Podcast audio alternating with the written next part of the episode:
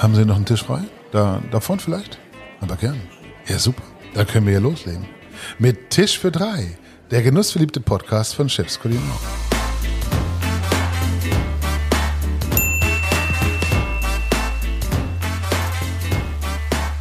Ja, herzlich willkommen aus Hamburg zu einer neuen Folge von Tisch für drei, dem genussverliebten Podcast von Chefs Kulinar. Der Mann, wegen dem wir heute hier überhaupt auf Sendung gehen, ist äh, Benjamin Jürgens, der Gründerkopf von Refugee Canteen hier in Hamburg. Und bevor ich jetzt versuche, das irgendwie zu erklären, mich dabei gnadenlos verhaspele, ähm, Benny, das kannst du viel besser. Also, was ist die Refugee Canteen? Ja, hallo erstmal. Es gab ganz, ganz viele Wörter, dualer Inkubator, Vorschule.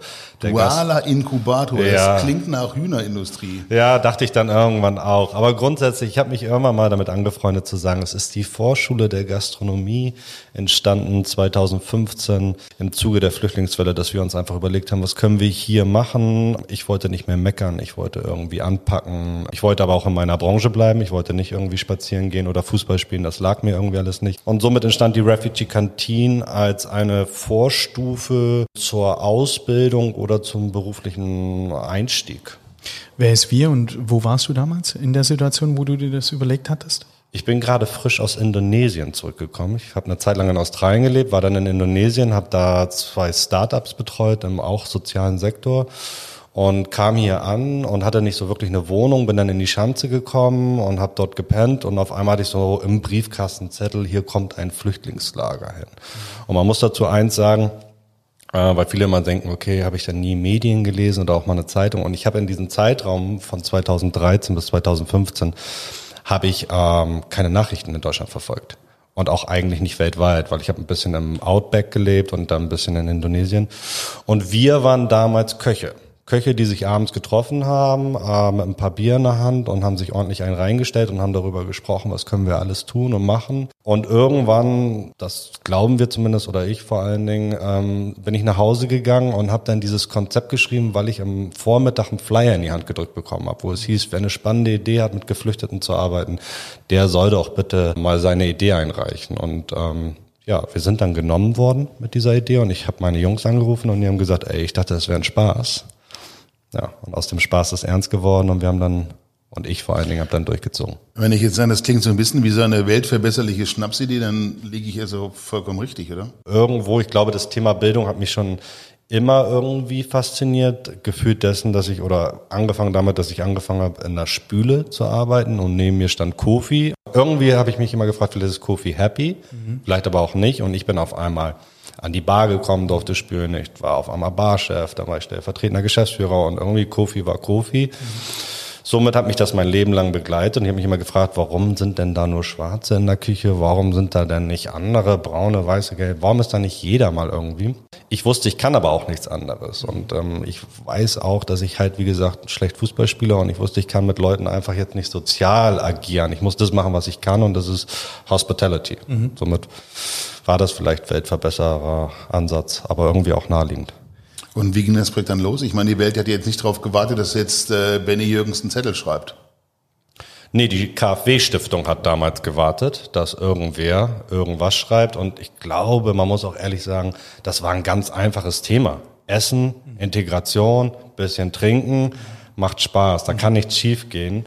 Wir haben dann ganz klassischen Pitch, äh, Pitch gemacht, sind ganz klassisch, haben uns in so eine Bewerbungsphase mit rein äh, schummeln müssen und kannten ein paar Leute und die haben uns dann ein bisschen gefeatured. Und dann ging es halt darum, wie lernt man? Das war der weitaus komplexere Part. Also der hat fast ein Jahr gedauert, weil ich mir auch die Frage stellen musste, was ist eigentlich alles so langweilig die letzten 16 Jahre in der Schule und im Job und was da so alles war. Was war denn so langweilig? Und das wollten wir alles ausklammern und wir hatten dann ein Riesenprogramm, haben dann immer festgestellt, dass du brauchst gar nicht so ein großes Programm. Du brauchst eine ganz kleine, kurze Intervallphase.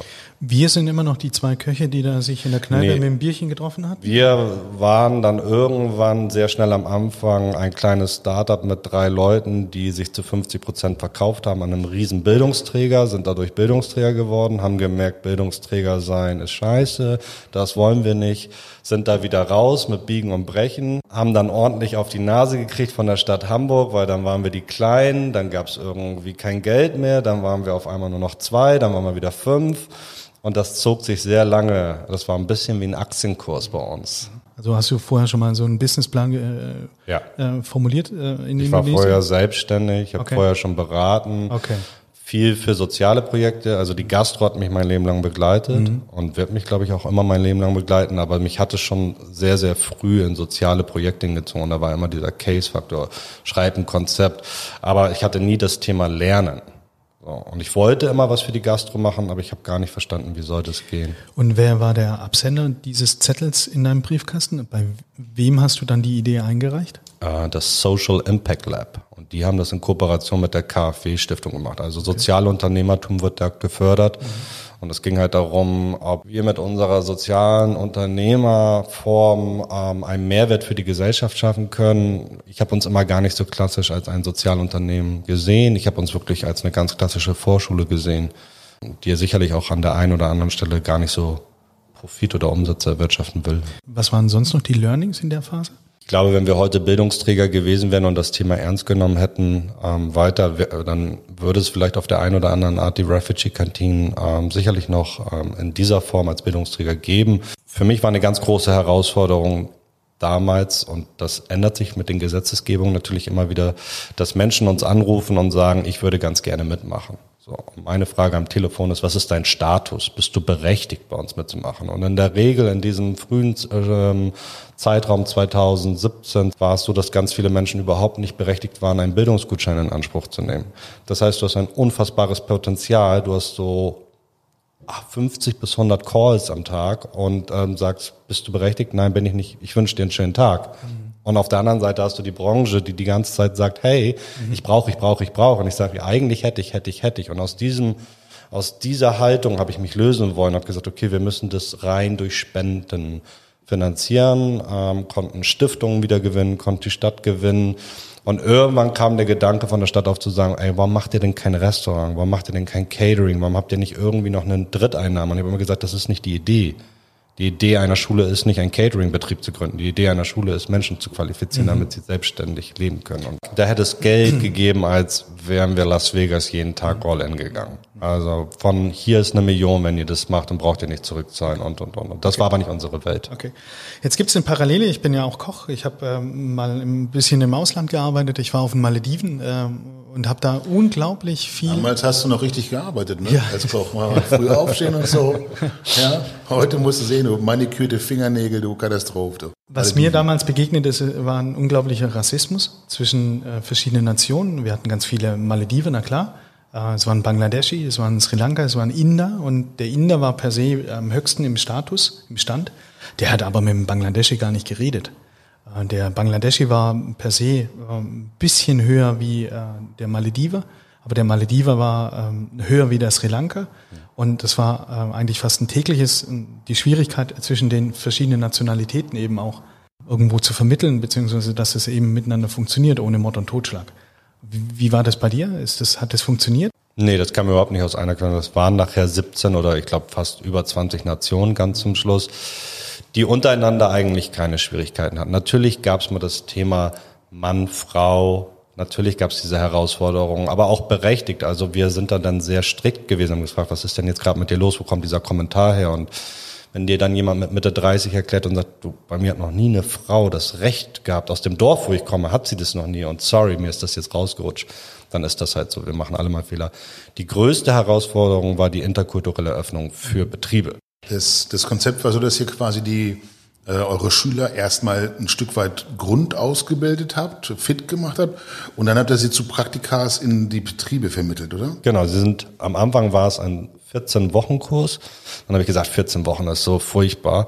Wir machen irgendwie sieben Wochen. Dann habe ich gesagt, sieben Wochen ist irgendwie grauenhaft. Und dann habe ich Philipp Timmermann, ähm, der mit mir das zum Schluss fast nur noch alleine gemacht hat, den habe ich gefragt, sag mal, wann würdest du dich entscheiden? Wann, wann ist so der Punkt, wo du sagst, ey, aus dem kann ich was machen? Und dann meinte er so, nach drei Wochen hätte ich so ein Gefühl. Ich habe gesagt, dann lass doch drei Wochen machen. Lass doch einfach einen Kurs machen, drei Wochen fünf Tage die Woche, auch nur fünf Stunden, weil die Leute müssen irgendwie auch noch Zeit haben, ihre Sachen zu regeln.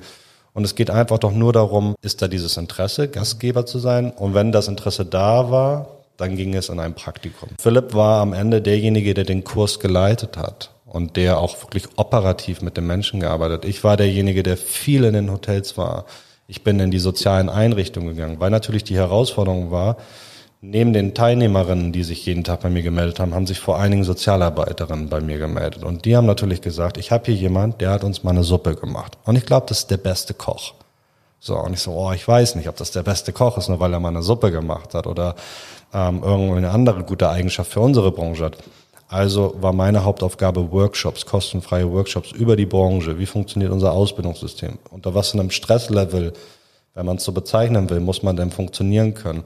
Und das hat uns so weit geholfen, dass wir eigentlich unsere eigenen Recruiter in den sozialen Einrichtungen kostenlos hatten, weil die wussten ganz genau, ja, der kann vielleicht eine Suppe machen, aber wenn es mal hektisch wird, dann wird der sehr schnell laut. Das ist, der ist noch nicht da, wo er ist. Oder sie ist sehr, sehr schüchtern, sobald sie in einem Raum mit drei Männern ist. Wer hat euch da den Lehrplan geschrieben? Wir. Also kann man einfach nur so ganz trocken sagen. Wir haben uns immer wieder selbst in Frage gestellt und haben immer wieder geschaut, was funktioniert. Am Anfang, wir haben so ein Kochbuch geschrieben, wenn ich mir das heute anschaue, dann denke ich so gerade, oh Gott. Und irgendwann haben wir gemerkt, dass die Leute die Basics. Und das ist erstaunlich, wie jemand, der, man denkt, das ist so selbstständig, äh, dass jemand so selbstständig einen Tisch eindecken kann. Obwohl man ihnen das zeigt und ihnen genau sagt, so deckst du jetzt für fünf Personen ein. Und wir haben rausgefunden, dass die Leute das nicht können, weil sie einfach dann doch das Glas mal ein Stück höher stellen. Und wir sagen, ja, ist jetzt nicht so schlimm, zu Hause. Aber am Gast für den das sein einziger Tisch dieser Abend ist, der möchte den perfekten Tisch haben. Und das waren die Aufgaben. Oder einfach in Würfel, Julienne und solche Themen. Einfach da so ein bisschen mehr Schneidenübungen. Kräuterkunde war ein Thema. Wir haben angefangen, die ganze Küche mit Post-its auszustatten. Haben dir irgendwann den Hotels gesagt, macht das Gleiche. Was habt ihr gesprochen? Englisch? Deutsch. Deutsch. Ja, es war die Grundvoraussetzung. Ich glaube, es war eine Wechselwirkung, aber für mich war wichtig, mh, hm, und ich glaube, darüber muss man auch irgendwie nicht schweigen. Wir alle wissen, wie die Branche zum Teil funktioniert. Mhm. Und mir war ganz, ganz wichtig, dass die Potenziale, die wir dort entwickeln und die wir gesehen haben, dass die sich entfalten können und nicht irgendwo in einer Ecke stehen. Und dafür müssen sie in irgendeiner Form kommunizieren können. Und für das Thema Küche war es ganz oft so, dass wir Leute, die bei uns hatten, also im Deutschen können wir ein A1-Level haben, das ist, ich kann dir Hallo und Tschüss sagen und es geht hoch bis zu einem C-Level, das ist Uni-Level, das ist das, was wir versuchen hier. Und für uns war natürlich klar, wenn jemand in der Küche ähm, vielleicht erst einmal die Fähigkeiten lernen will, ein Praktikum machen will, da reinkommen will, dann ist es total okay, wenn er irgendwie sich im B1, A2-Niveau bewegt. Wenn aber jemand im Service in die Bar gehen will, dann sollte jemand schon deutlich weiter sein in seiner Sprache, weil er begegnet einem Gast ja viel, viel mehr und vielleicht auch weitaus direkter. Und ähm, wenn man über Erfolg und Misserfolg und ähm, Ziele spricht, wie war so die Erfolgsquote? Äh, habt ihr einen großen Output gehabt? Ihr hattet 60 Prozent Vermittlungsquote. Das ist also der Durchschnitt wurde mir mal vor der Agentur für Arbeit, die sehr lange unser Auftraggeber hier waren, haben gesagt, wenn du 10 bis 15 schaffst, bist du gut. Wenn man dann aber wiederum ehrlich in die Zahlen reingeht, und das habe ich auch immer gesagt, wir haben 60 Prozent vermittelt, aber was davon bleibt und wie bleibt es. Und das ist, glaube ich, die weitaus größere Aufgabe, dass wir Menschen begleiten. Und das hat dann auch nichts mehr mit Flucht zu tun, sondern Menschen müssen geführt, begleitet, entwickelt werden. Ähm, und da geht die Zahl dann natürlich deutlich nach unten, weil es dafür kaum Programme gibt. Lass uns mal über Geld sprechen. Ähm, ja. Was kostet so eine Vorschule pro Kopf, pro Kurs? Das ist mal ausgerechnet, glaube ich, als wir mal gesprochen haben. Ich weiß es nicht mehr genau. Ich glaube, wir waren bei, so wie wir es zum Schluss geführt haben, 2,5 pro Person. Am Anfang waren es 10.000 pro Mann ähm, und wir haben zum Schluss knapp 120 Menschen qualifizieren können pro Jahr, plus minus, und ähm, haben ungefähr mit drei Leuten auch ungefähr die Summe 150, 140, 120. Es hat immer was damit zu tun, wir haben uns ja der Umgebung angepasst. Mhm. Wir haben angefangen, in einer 400 Quadratmeter Großkantinenküche zu arbeiten. Dann hatten wir noch einen anderen Raum mit einer riesen Bar. Zum Schluss waren wir in einem was sind das gewesen? 35 Quadratmeter kleinen Hofladen, den wir umgebaut haben mit Induktionsplatten und haben gesagt, hey, hier rocken wir und da waren wir weitaus erfolgreicher. Wenn das zur Integration führt und dazu, dass jemand in ein selbstbestimmtes Leben langsam kommt. Absolut. Ich kenne eine ganze Menge Restaurants, die wären gern bereit, zweieinhalb Riesen auf den Tisch zu legen. Pro Koch, pro Service-Mitarbeiter, wenn sie davon sicher gehen können, dass sie Leute haben, die für sie arbeiten können. Weil das ist ja genau das größte Problem in der Branche momentan. Hattest du da mal Anfragen, dass irgendwelche Gastronomen oder Hotelgruppen zu dir kamen und sagen, ich hätte gerne fünfmal den Koch bitte und viermal den Kellner und quasi auch Personen vorbestellt haben? Sie waren halt nicht ausgebildet. Ja, oder und es waren Menschen, die sich orientieren sollten. Mhm. Ähm, vor allen Dingen, was ich auch ganz wichtig fand, das, und das war, glaube ich, auch die Hürde. Also ich war froh, dass wir Hotels und Restaurants gewinnen konnten ähm, oder Catering-Betriebe, wo jemand gesagt hat, okay, der hat jetzt irgendwie keine richtigen Zeugnisse, eigentlich gar keine. So ein Praktikum oder Lebenslauf gibt's hier wirklich auch nicht. Ähm, ich mache das jetzt mal. Und wir gesagt haben, ey, okay, du musst aber auch verstehen, der kann nach drei Wochen sagen, nein. Ähm, natürlich hätte man sagen können, ähm, wenn der dann genommen wird, dann schieb doch mal rüber ein bisschen was. Aber was war das bisschen? Und dieses bisschen waren wirklich viele nicht bereit. Wir kamen irgendwann an den Punkt, dass wir, ich glaube, so aus 70 Betrieben ähm, vor allen Dingen ähm, die Big Player hier aus Hamburg ähm, alle rausgeschmissen haben, weil wir einfach gesagt haben, wir ändern mal unser Programm, wir entwickeln einen kleinen Werkzeugkasten oder einen Werkzeugkoffer und daraus müsst ihr euch bedienen. Aber das Wichtigste, was wir machen müssen, das können wir nicht mehr weitermachen, ist, wir machen diese interkulturelle Einführung. Geht 45 Minuten. Wir erzählen euch mal ein bisschen, wie die andere Seite denkt und dann versteht ihr vielleicht einiges. Und ich würde sagen, so 60 Prozent der Betriebe haben gesagt, nee, also 45 Minuten jetzt für so ein Thema, das, da können wir jetzt hier nicht Küchenchef, äh, F&B-Manager und, und, und zusammen drum. Und dann haben wir gesagt, okay, dann passt das Ganze nicht. Dann kommen wir nicht mehr zusammen. Und ähm, dann haben wir uns mit kleineren Restaurants, mit befreundeten Restaurants zusammengetan, viel ähm, und da ist natürlich immer ein bisschen schwer, das Geld ähm, rauszuholen und nach vorne zu stellen. Aber die Hotels waren in dem Fall leider die größte Enttäuschung mit in der Zeit. Ihr habt Preise bekommen, ihr wart im Spiegel und so weiter und so fort. International, ja. also ähm, Italien, USA, Hongkong, Neuseeland, überall. Haben sie über euch berichtet, ne? Überall. Also ich glaube in 40 Ländern durch Campari, allein durch die Necroni Week waren wir ja zwei Jahre Head of Charity. Wir haben auch Spenden aus Neuseeland bekommen, Berichte aus Hongkong. Wir waren in in ITER und was für Magazine, also alles, was in den Staaten abging, in, in selbst glaube ich in einem New Yorker oder so wurde über irgendwas, also überall, wo es nur ging, wurde irgendwie immer, es gibt da was in Hamburg, das mhm. entwickelt sich. Universitäten, die zu uns gekommen sind und mit uns sprechen wollen. Und hat sich das entwickelt? Nein. Und das ist das Spannende, dass wir immer noch gesagt haben, okay, dieses Programm muss sich wie so, es muss sich wie Open Source anfühlen. Wir müssen uns öffnen, wir müssen mit allen Leuten zusammenarbeiten. Wir müssen verstehen, dass wir nicht 24-7 einen Sozialarbeiter brauchen, und andere auch nicht. Also lass uns doch zusammentun, lass uns doch die Daten sammeln, lass zusammen agieren. Und das war für hier, für Hamburg und Deutschland war das so, was wollt ihr? Wir wollen, wir sollen die Bücher aufmachen, wir sollen zusammen agieren und ihr zeigt uns alles, was ihr habt, jede Lerneinheit, jede Konzepteinheit. Ja, klar, zeigen wir das. Warum nicht? Und das hat die Leute erschreckt. Oder manche haben uns angerufen haben gesagt, könnt ihr mal kurz rüberschicken, wir haben hier die Chance, irgendwie 200.000 Euro zu kriegen. Und wir gesagt, okay, ähm, die Anfrage ist ein bisschen komisch. Vielleicht können wir zusammen 200.000 Euro kriegen, wie auch immer das wir ist, aber lass doch was zusammen machen. Da hängen wir in Deutschland noch ziemlich hinterher. Und das bedeutet konkret für den Moment, gibt es die Kantinen oder? Nee, es bedeutet konkret, dass ähm, wir äh, genötigt worden sind, ähm, was haben wir jetzt? Wir haben jetzt, wir sind von 18 auf 19 gegangen. Von 18 auf 19 wurden wir genötigt, wir sollten Business, Business, Business entwickeln und wir uns mit der Stadt sehr angelegt und gesagt, wir, wir entwickeln kein Business, wir entwickeln Bildung. Ähm, wir sind zur Berufsschule gegangen hier in Hamburg. Wir haben mit dem Schulleiter gesprochen, haben gesagt, lasst uns zusammen, lasst uns eine Frühwarnzentrale entwickeln, lasst uns eine Vorschule integrieren, lasst uns gemeinsam machen, weil wenn wir gemeinsam machen, können wir wieder neue Töpfe anregen. Wir sind zu allen großen Bildungsträgern gegangen, haben gesagt, das sind die Bücher, lasst uns zusammen machen, ihr macht euer Riesenthema, wir selektieren quasi eigentlich für euch, wir gucken vorweg. Und dann hieß es ganz zum Schluss, ähm, habt ihr nicht nur ein reines Frauenprogramm? Und gesagt, das ist der falsche Weg für mich und das ist nicht der Weg, den wir gehen.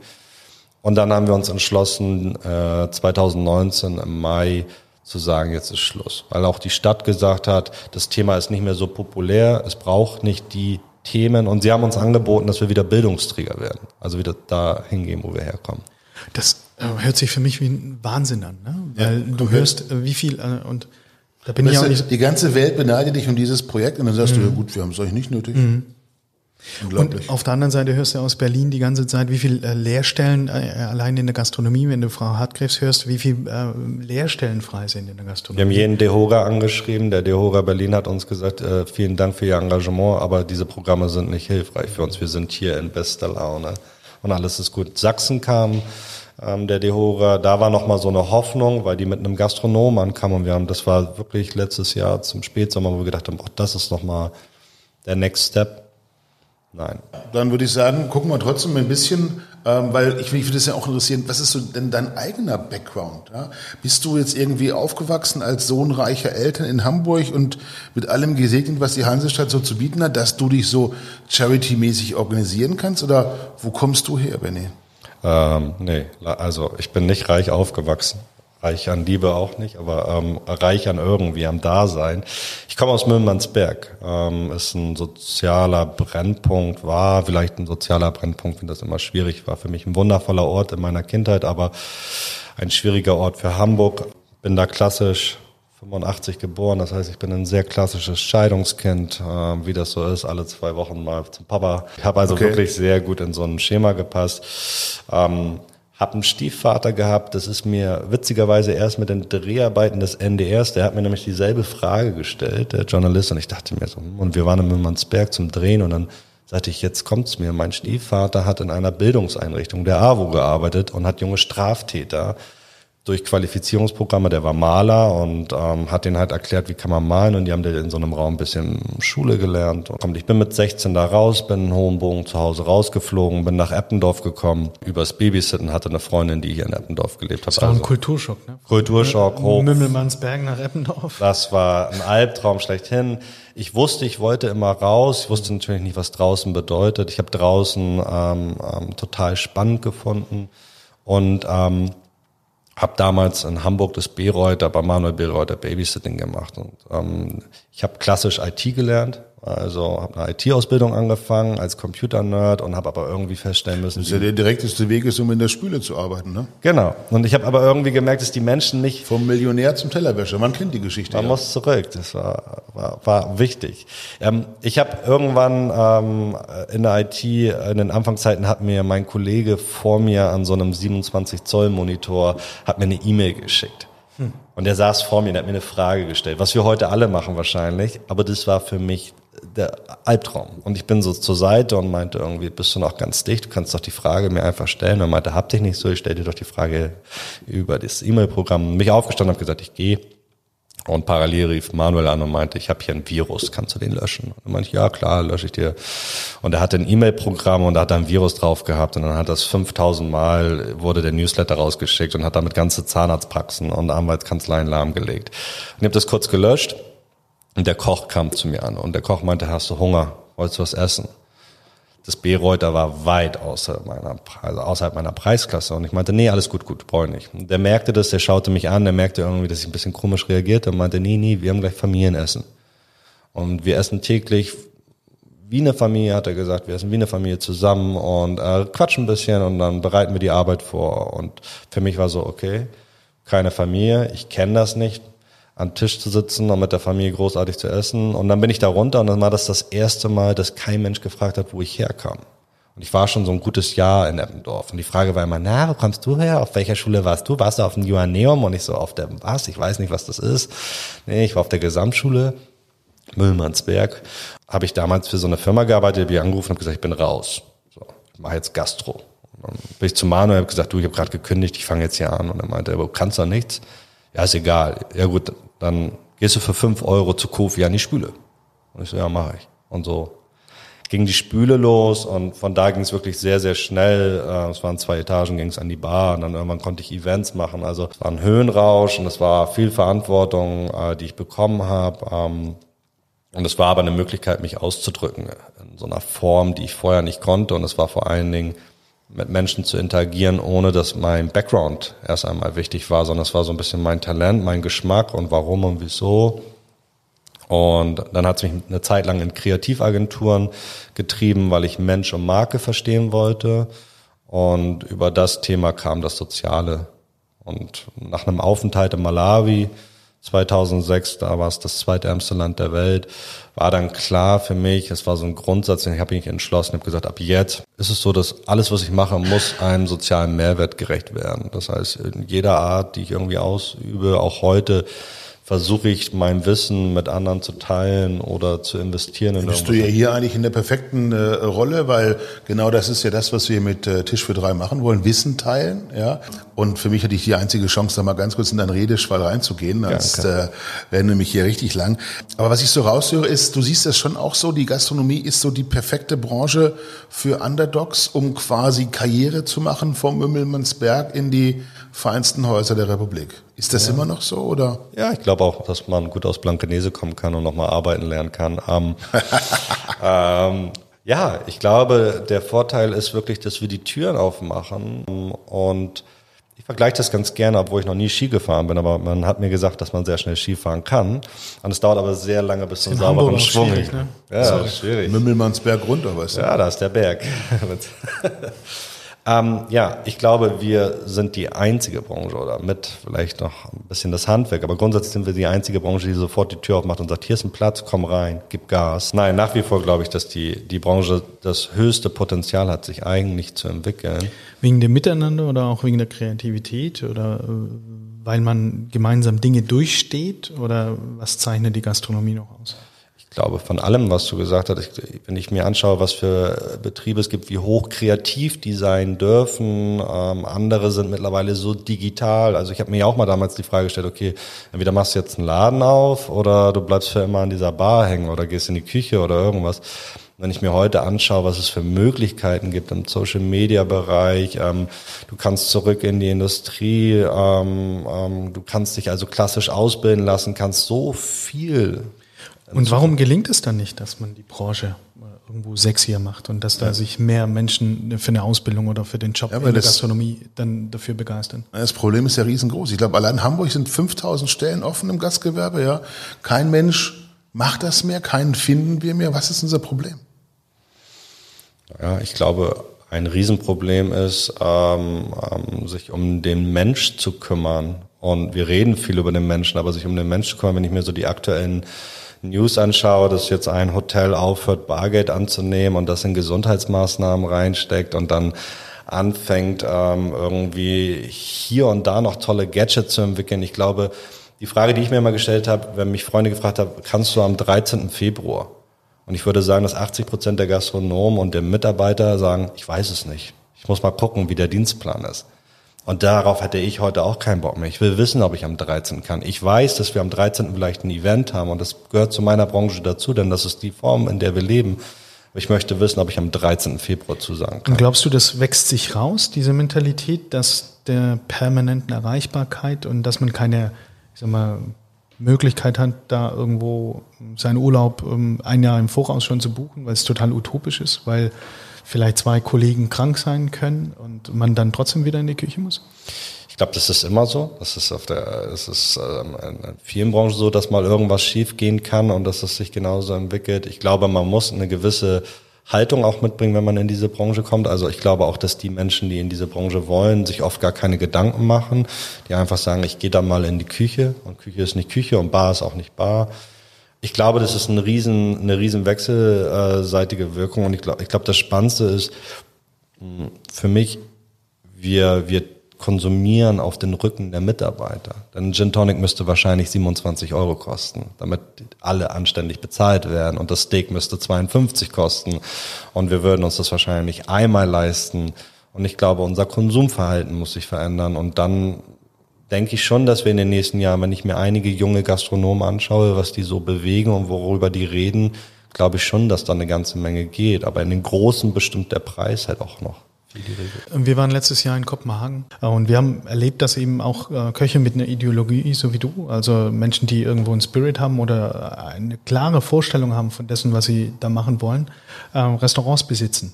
Und wir haben dann auch ganz viele junge Menschen kennengelernt, die dieser Ideologie folgen und die da Bock drauf haben, bei so einem Typen dann eben auch zu arbeiten. Ich glaube, dass hier vielleicht ja ein Schlüssel sein kann, ähm, dass wenn ich es anders mache, da ist ja eine Riesenchance. Eben hin zu einem konkreten Dienstplan, vielleicht einen vier Wochen Dienstplan. Genau. Ich denke das auch. Vier Wochen Dienstplan, Urlaub vielleicht nicht nur 24 Tage, vielleicht auch mal mehr, mhm.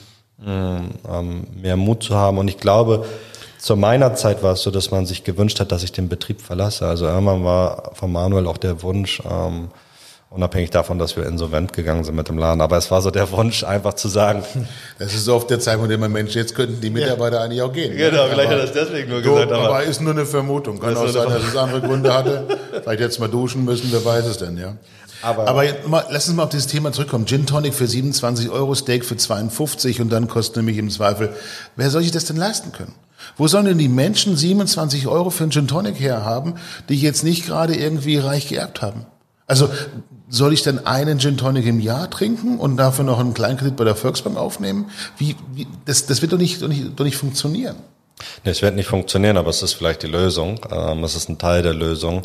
Ich glaube nicht, dass die Lösung ist Trinkgeld, die immer wieder angesprochen wird. Du machst hier mega Trinkgeld. Ich finde, das müsste man aus. Wenn es nach mir gehen würde, würde ich das verbieten wollen. Komplett. Trinkgeld. Trinkgeld. Ich glaube, das ist der, das ist, das ist einer der Gründe, warum die Branche so ist, wie sie ist. Weil du einen niedrigen Lohn kriegst, weil du steuerfreie Zuschläge kriegst und, und, und, und, und, weil keiner in die Zukunft nachdenkt. Aber mein Trinkgeld, dann kriege ich halt ein Tausender Trinkgeld und manche kriegen hoffentlich auch mehr. Ähm, aber das ist für mich nicht die Lösung. Und ja, vielleicht ist die Lösung Verzicht. Aber in der Logik, wenn du 27 Euro, ich hänge mich da jetzt auch mal mit rein, 27 Euro für einen Gin Tonic verlangst in, deinem, in deiner Bar. Das ist ja wie in deiner Stammkneipe eigentlich, ne? Du hast es heute auf mich abgesehen, oder? Ja, ein bisschen. Sonst ist ja keiner da. Ja. Den Arthur, Arthur, Arthur den, machst die Strichliste bitte. Den, ne? den, Arthur haben wir letztes Mal schon heiße Ohren verpasst. Ich müssen wir mal ein bisschen schonen. Ne? das merkst du auch, Benny, oder? Der ja, so ein bisschen. Ich halte mich zurück. ja.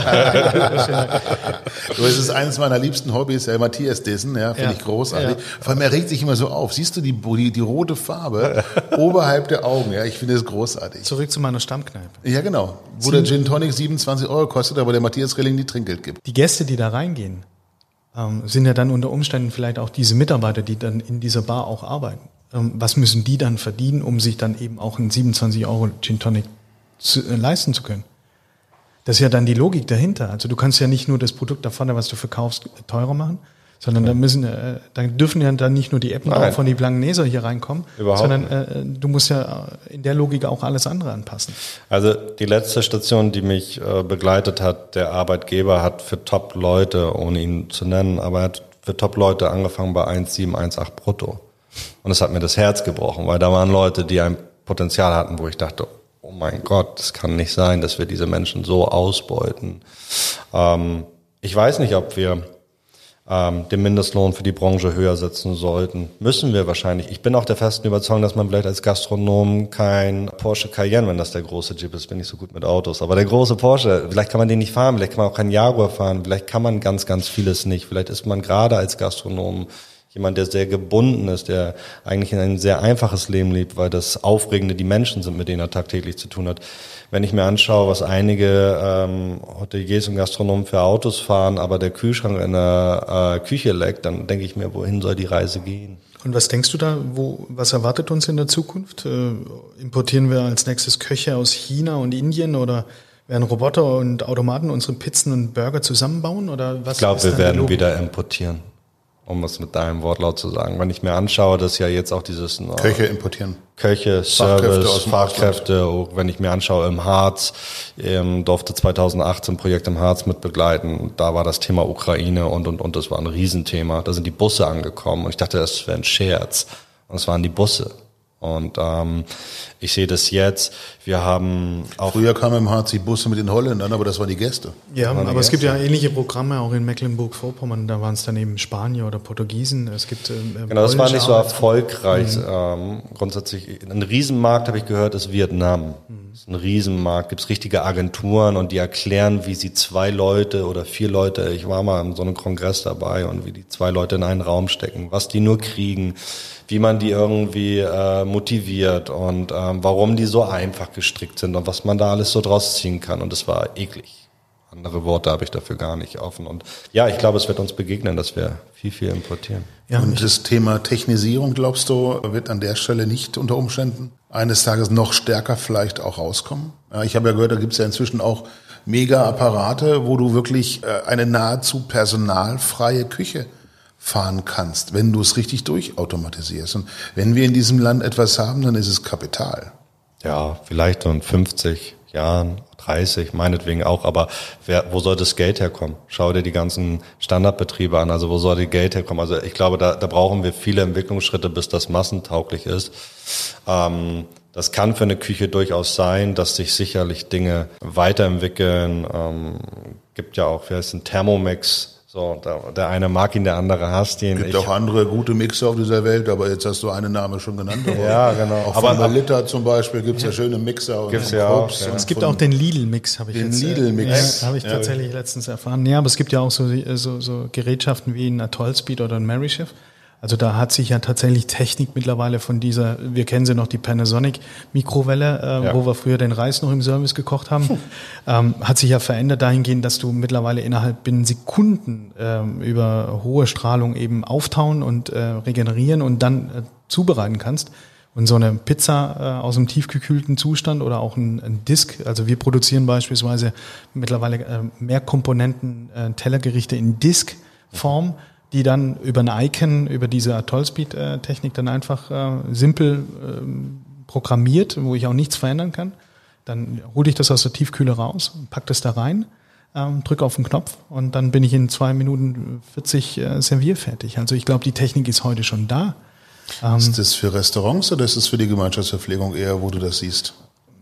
Also ich, das ist vielseitig. Also dort, wo halt 24-7 äh, Verpflegung äh, immer noch auch ein Riesenthema ist, ähm, glaube ich, ähm, großer Einsatz. Oder halt, wo halt auch keine Menschen mehr da sind. Ne? Also gerade eine klassische Hotellerie, wo Restauration nicht mehr stattfindet, wo äh, so ein Crap-and-Go-Konzept ähm, an der Rezeption ist und dann. Da glaube ich auch, wird das Zukunft haben. Ja? Und das wird, also ich glaube, beim Grab-and-Go sind wir gerade am Anfang auch auch jetzt gerade sitze ich an einem Konzept, wo es viel um Grab and Go und äh, die Bar deines Vertrauens, nimm dir deinen Gin Tonic selber raus und entspann dich und schreib halt auf. Und Glaubst du, das funktioniert? Doch, ich glaube schon auf einer gewissen Ebene, glaube ich schon, dass das funktioniert und ich glaube auch, dass es mit einer gewissen Zielgruppe, äh, mit einer neuen Generation funktionieren kann, die mhm. total flexibel, die nicht mehr äh, einchecken will und da vorne sich hinstellen will und du siehst es an den neuen Konzepten.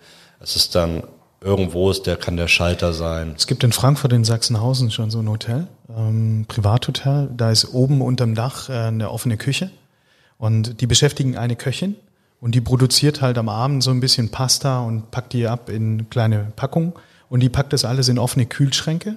Die kocht auch Soßen ein in Gläser und du kannst dann als Businessreisender da abends reingehen und dann gibt's eine Vertrauenskasse. Mhm. Und sie ist da und sie produziert am Abend und sie bietet sich dir an, äh, mit dir zu kochen. Und dann gibt's einen Sozialraum, äh, wo du dich dann gemeinsam mit den anderen, die auch allein reisend sind, daneben hinsetzt und zusammen isst. Ich ja. glaube schon, aber ich weiß nicht, glaubst du, dass eine Vertrauenskasse funktioniert?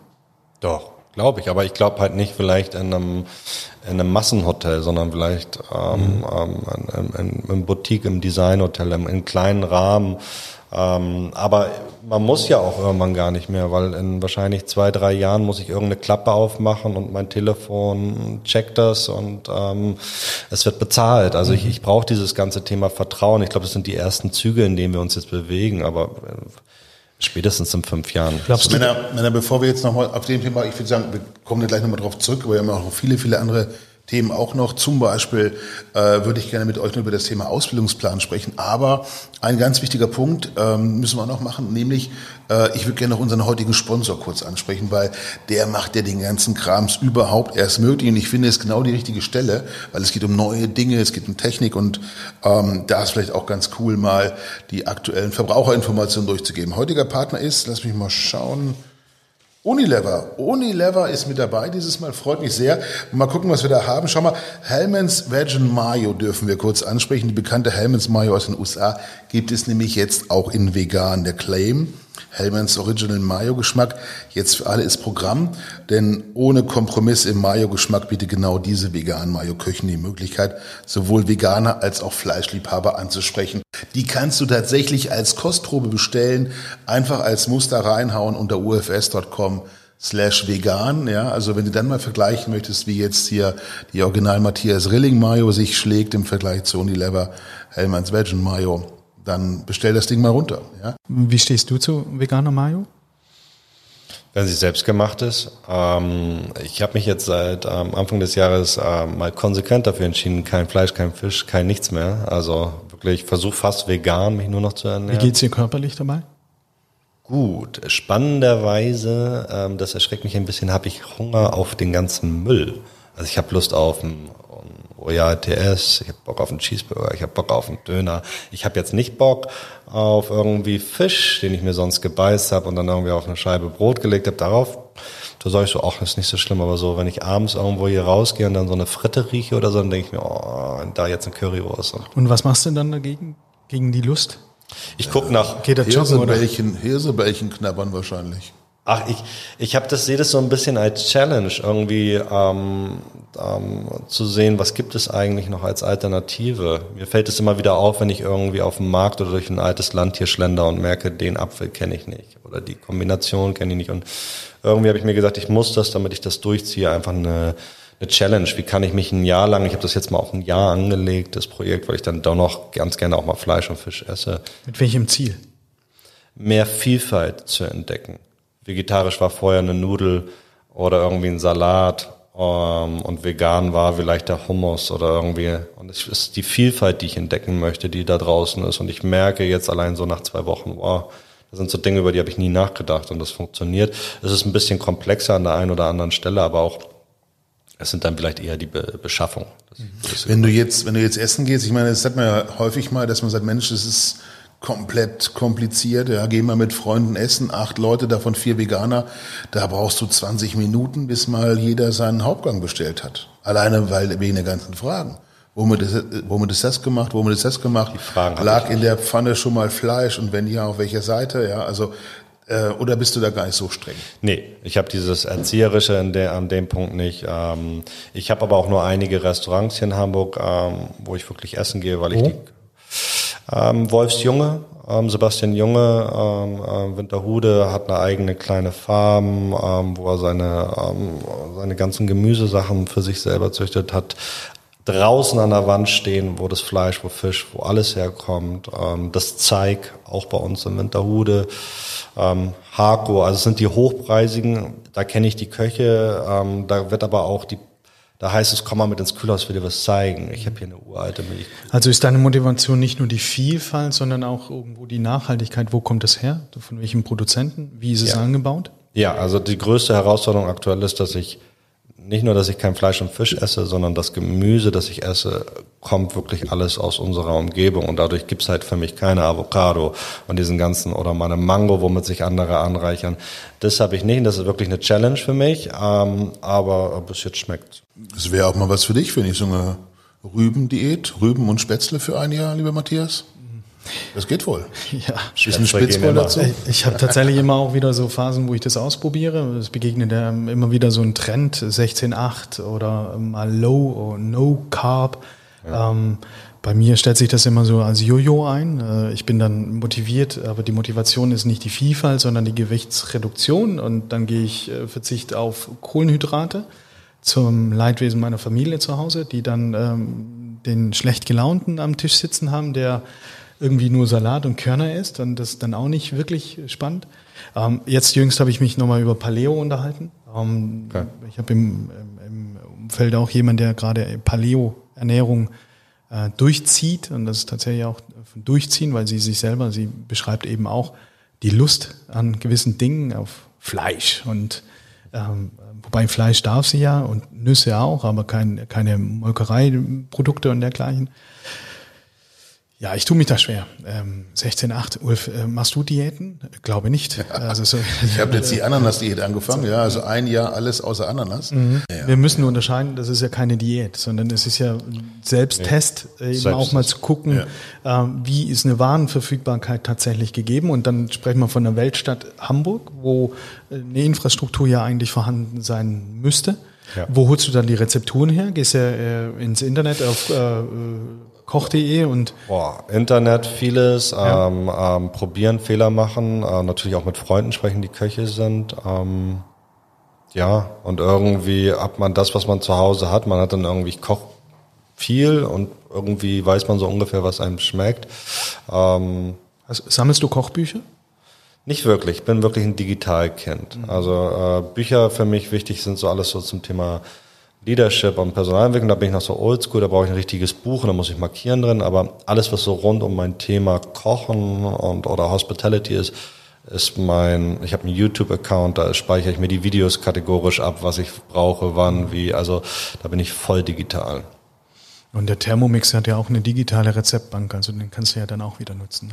Ich wusste nicht, dass wir einen zweiten Sponsor noch haben heute, aber völlig in Ordnung. Das schneiden wir raus. Ich würde sagen, nein, das, wir schneiden hier überhaupt nicht. Ich würde sagen, wir kommen mal zu einer meiner absoluten Lieblingskategorien, nämlich, äh, wisst ihr eigentlich, welchen Tag wir heute haben? Wir feiern äh, in den nächsten Tagen den No Pants Subway Ride und fahren ohne Hose mit der U-Bahn.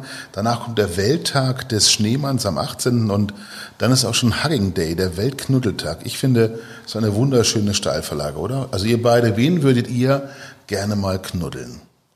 Beginn bitte mit Benny. Boah, wenn ich gerne mal knuddeln wollen würde. Jetzt guckt den Arthur nicht so an. Der läuft sonst weg, den brauchen wir noch. Ich glaube, meine, meine, meine beiden Lehrer von früher würde ich gerne mal knuddeln. Okay. So, ja. Auch nicht schlecht. Die Lehrer, das hat man noch nie als Antwort. Aber ist in Ordnung. Matthias, wen würdest du gerne mal knuddeln? Dich. Mich. Jetzt kriege ich dann doch ein bisschen Angst. Weil man trifft ja immer mal wieder Menschen, die einen besonders beeindruckt haben. In den letzten Wochen, letzten Monaten, äh, Benny Matthias, wer war das bei euch? Wer hat euch wirklich äh, irgendwie auf ein neues Level gehoben? Viele Menschen, die mich auf ein neues Level immer mal wieder gehoben haben. Ähm, ich kann das gar nicht so in, in der letzten Zeit ähm, gibt es niemanden, wo ich irgendwie sage, boah, das, das war jetzt ein neues Level. Ich kann für mich gastronomisch, kann ich sagen, dass ähm, ähm, Manuel wirklich mich damals auf ein ganz, ganz neues Level geholt hat, weil er mich, äh, weil er mir beigebracht hat, ganz anders zu denken. Ähm, und das hat nicht nur was mit Gastgeber zu tun, das war Licht, Atmosphäre, Geruch, ähm, also viele Sinne. Aber ich habe auch ähm, in meiner Refugee-Kantinzeit ganz, ganz viel von den Menschen lernen dürfen. Und die haben mich immer wieder auf so ein ganz neues Level geholt, nämlich genau an dem Moment, wo ich dachte, oh, jetzt hab ich euch. Wo bist du in fünf Jahren? Ich mache das mal weiter. Wo bist du in zehn Jahren? Oh, ich hoffe, zwei wundervoll, ich sage immer Töchter, ich soll das immer nicht sagen, wird gesagt. Ähm, Kinder natürlich, würde auch Söhne akzeptieren. Ähm, ähm, ich bin verheiratet, ich lebe in meiner Eigentumswohnung und ich habe zwei Kinder. Ähm, da sehe ich mich schon deutlich in zehn Jahren. Ähm, ich sehe mich aber auch weiterhin ähm, total sozial aktiv, wenn man überhaupt, und das ist etwas, worum ich mich auch immer gewehrt habe, das sozial aktiv nennen will. Okay. Wir haben im Prinzip schon die erste Frage auch weggenommen, weil wir kommen zu unserer, äh, unserer Schlussrunde, dem großen Schlussrambo, unserem beliebten Fragebogen, von dem jetzt eine Frage schon fehlt, ist aber überhaupt gar kein Problem. Benny, was war dein krasseste Gastro-Erlebnis im vergangenen Jahr? Oh, ich bin froh, dass du vergangenes Jahr gesagt hast. ja, du, du, du, kennst die nächste Frage nicht. Okay. ähm, ähm, das krasseste Ereignis ist vielleicht für andere gar nicht so krass, aber ich habe ein Opening mit begleitet, mit einem Team, das ich selber rekrutieren durfte. Das allererste Mal, die ich bis zu diesem Punkt zum Opening komplett autark entwickeln durfte. Ähm, man hat mir da Vertrauen geschenkt oder hatte vielleicht auch keine Zeit, das selber in die Hand Wie zu nehmen. Wie viel Zeit hattest du? Ich hatte fünf Monate, fünf, sechs Monate mit On and Offs und mal durfte ich wieder einstellen und mal nicht. Und die durften zwischenzeitlich in einem anderen Laden ein bisschen arbeiten, weil der Laden sich immer weiter verschoben hat. Und ähm, als dieses Opening war und wir haben reingepasst haben, 100 Leute, es sollten aber knapp 3, 4, 500 kommen und alles war umsonst und äh, Presse und ähm, auch ein Unternehmen, das seinen Markenwert hier hat, das man dann so kennen würde. Und ähm, es lief und das war für mich wirklich letztes Jahr so der krasseste Moment, weil ich ähm, irgendwann gesagt habe, wenn es nicht schlimm ist, würde ich gehen. So, und ähm, die meinten, ja, ja, es ist okay. Und es war jetzt nicht so, dass es ruhig war, sondern es war, es war äh, Action, bis der Arzt kam. Aber dieses Team war in sich so eingespielt, die waren im Nachhinein, ich bin mit denen immer noch sehr eng ähm, am Talken. Ich versuche ähm, herauszufinden, ob die sich vielleicht früher schon mal kannten weil es einfach gnadenlos gut lief. Okay, das war jetzt einfach für dich. Und was war das krasseste Gastroerlebnis in den vergangenen Jahren? Sozusagen ever, ever. Ever, ever. ever? Ich bin mal nach hinten ins Getränkelager gegangen und äh, mein Barkollege hat gerade mit, äh, äh, mit einem Gast ähm, ähm, eine kleine Nummer geschoben. Anthony Bourdain, oder? Ja, so ein bisschen. Und ähm, sie schrie und er von hinten und äh, hämmerte dann los und ich musste in dieses Büro und dann haben mich beide gesehen und dann haben beide aber Gas gegeben und es war so eklig, weil ich musste mich an ihr so ein bisschen vorbeizwängen, während er weitergemacht hat und sie auch. Und es geht mir bis heute irgendwie aus, weil ich in diesem Büro dann saß, hörte, wie es weiter so auf sich einklatscht und ich war extrem schockiert, weil es waren vielleicht so meine ersten sechs Monate und ich war schon für einen Moment, ich muss da gleich wieder raus, denn ich sollte nur Geld wechseln. Schön, schöne Das Geschichte. hat man selbst auf Müllmannsberg bis dahin nicht erlebt. Großartig, großartig. Wenn du ausgenommen von Björn Junke ähm, Restaurants in Hamburg, was würdest du uns empfehlen? Ich finde das Hobenkück ähm, ist eine ganz wesentliche Anlaufstelle für Hamburg, endlich mal ein spannendes neues Modell. Also die regionale Landschaft zu unterstützen, ähm, einen eigenen Supermarkt wirklich nur aus regionalen Produkten zu haben. Es geht gar nicht nur um das Thema Bio, sondern wirklich einfach Regionalität zu unterstützen. Und all das, was ich da an diesem Markt finde, ähm, was nicht nur Obst, Gemüse und Fleisch ist, sondern was wirklich auch äh, Weine und Co. und Öl, natürlich kommt das dann auch mal ein bisschen weiter fern. Ähm, das dann wieder zu interpretieren in ein Frühstück oder in ein Mittagessen oder auch in das tolle Abendgeschäft, das ist eine großartige Idee. Wie stehst du zu Ste äh, Sterneküche? Drei Michelin-Sterne, zwei Michelin-Sterne? Ich esse es gerne. Es gibt viele Momente, wo ich es unnötig finde. Ich habe bei Thomas Imbusch das, das Vegetarische gegessen, das vegetarische Sternemenü und ich fand es großartig. Was ich auch schön fand, war, dass diese Resteverwertung, also es irgend so einen Gang gehabt, wo die das noch nicht so, während des Prozesses noch nicht so ganz feststellen können, ob der Teller, ob das so passt, weißt du ja selber, du richtest an und merkst, ach, mehr braucht es gar nicht. Und das haben die zur Seite gestellt. Das heißt, du hast deinen perfekten Gang bekommen, hast genascht und dann kamen die frech mit einem Touchon in die Mitte und haben die, haben die Sorteuse draufgestellt und gesagt, das sind die Reste von dem, was wir für euch gemacht haben. Also eine Lässigkeit, top, ähm, ohne arrogant zu wirken. Ist für dich Kochen ein Kulturgut, das man auch öffentlich fördern soll? Ich meine, die Forderung ist ja gerade in Hamburg äh, zwischenzeitlich mal sehr populär gewesen. Und wenn ja, was müsste man öffentlich fördern? Tatsächlich die Hochküche oder was anderes? Nein, die Kultur müsste man dahinter fördern. Ich glaube nicht, dass Was ist denn die Kultur des Kochens für dich? Kannst du es beschreiben in einem Satz? es ist, ich weiß nicht, ob ich das in einen Einsatz beschreiben kann, aber für mich ist das, was das, das ganzheitliche, die, die, die Menschen, ähm, die sich da drin entwickeln ähm, wollen, ähm, ähm, die Landwirtschaft, Agar, alles was äh, die Bauern, also ich glaube, wir tun das auf eine gewisse Art und Weise. Ich glaube nicht, dass wir ein Restaurant subventionieren sollten, weil es uns irgendwie weiterbringt. Ich glaube, äh, es gibt tolle Restaurants hier in Hamburg, die bieten mittags für Menschen ohne Obdach ähm, Essen an. Die können wir gerne fördern. Hätten wir eine andere Gastronomie, wenn wir bei den Menschen, bei den Schülern, bei den jungen Leuten früher eine Wertschätzung für das Kochen einbauen? Ja, zu 100 Prozent. Du erzählst vorhin, bevor das Mikrofon anging, über Schulessen. Ähm, was ist da deine Erfahrung? Ist das, äh, kriegen die in der Schule genügend und gutes Essen? Nein, ich glaube, ähm, das kriegen sie nicht. Ähm, das liegt für mich aber auch an dem Preis. Ähm, ich glaube einfach, dass man aus dem Preis hier in Hamburg mit 3,50 und es gibt ja einige, die ein bisschen mehr mittlerweile machen, wo auch Eltern bereit sind, ein bisschen mehr dazu zu zahlen. Das ist für mich nicht die Lösung, dass das wieder zu mehr Geld führt und dass wir dadurch besseres essen. Okay. Gibt es eine Erfahrung, die dein Leben nachhaltig verändert? Ja, es gab ähm, eine Erfahrung in Malawi, wo ich ähm, gerade angekommen bin und mir ein Waisenkind im Waisenhaus auf mein damals Prada-Hemd gepinkelt hat und ich ähm, ein bisschen schockiert war, warum es das tat.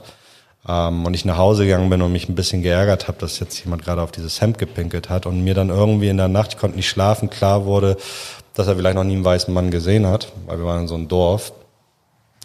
Und das hat irgendwie meine gesamte Haltung über gewisse Themen zu denken, Dinge wertzuschätzen und ähm, andere vielleicht auch wahrzunehmen, total verändert. Ich finde, es ist ein ganz großartiges Schlusswort, diese Geschichte aus Malawi. Außerdem gucke ich ein bisschen auf die Uhr. Wir sind jetzt äh, ähm, durchaus ein bisschen weiter, als wir das so von der Zeit her uns gedacht haben. Ähm, deswegen will ich einfach noch mal ganz kurz auch ansprechen, all die Menschen, die da draußen sind, vielen, vielen Dank, dass ihr uns auch dieses Mal wieder zugehört habt. Ähm, vielen Dank für die äh, fantastischen Gespräche, für die vielen, vielen Insights auch von dir, Matthias, von dir, Benny vor allem. Ähm, da nehmen wir viel mit. Ich glaube, wir nehmen mit I am because we are.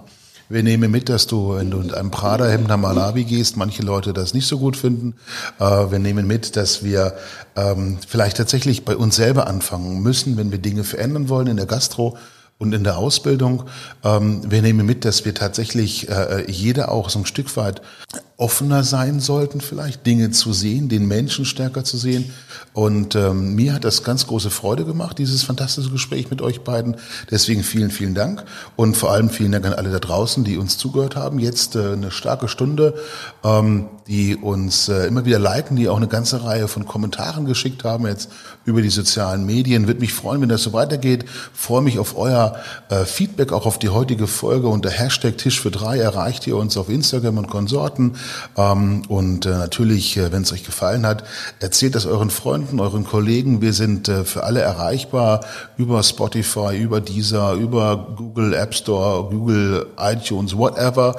Ihr findet uns auf jeden Fall. Google Podcast heißt das Ding. Ne? Ich kriege es auch noch irgendwann zusammen.